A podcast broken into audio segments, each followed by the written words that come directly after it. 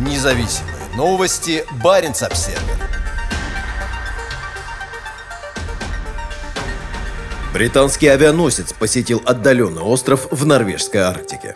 Принц Уэльский совершил редкий визит на Ян-Майен, а затем отправился вглубь Арктики для отработки действий в условиях сурового холодного климата.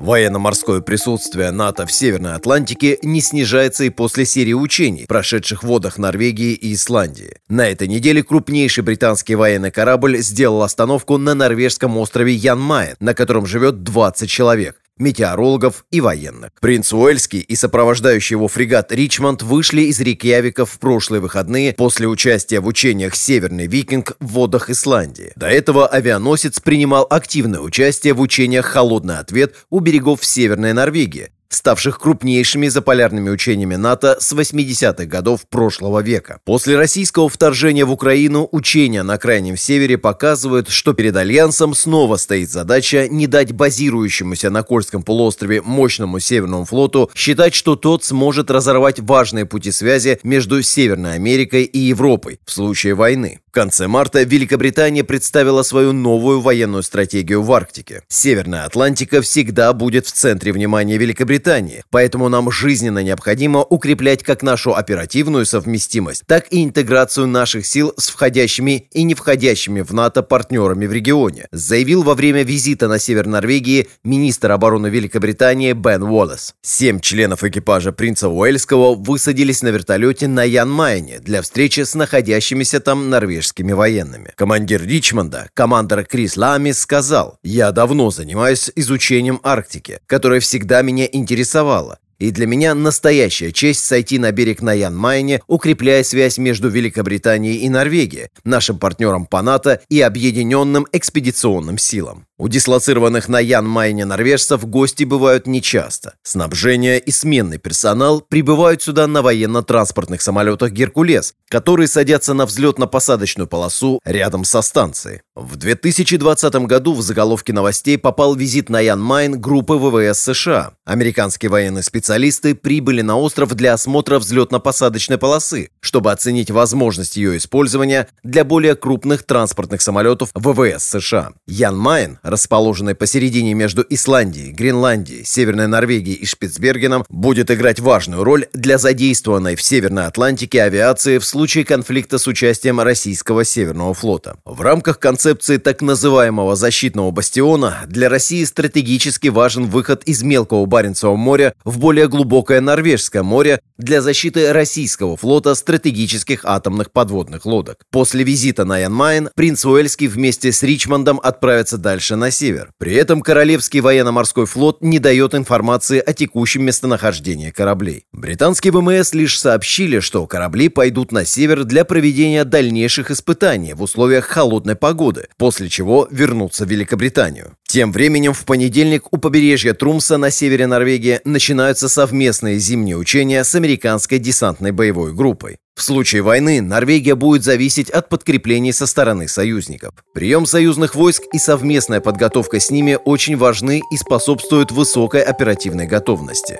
Норвегия, особенно части регионов Нурлан и Трумс, являются благоприятными полигонами для подготовки ряда наших союзных сил, заявил командующий оперативного командования Вооруженных сил Норвегии генерал-лейтенант Ингви Одла.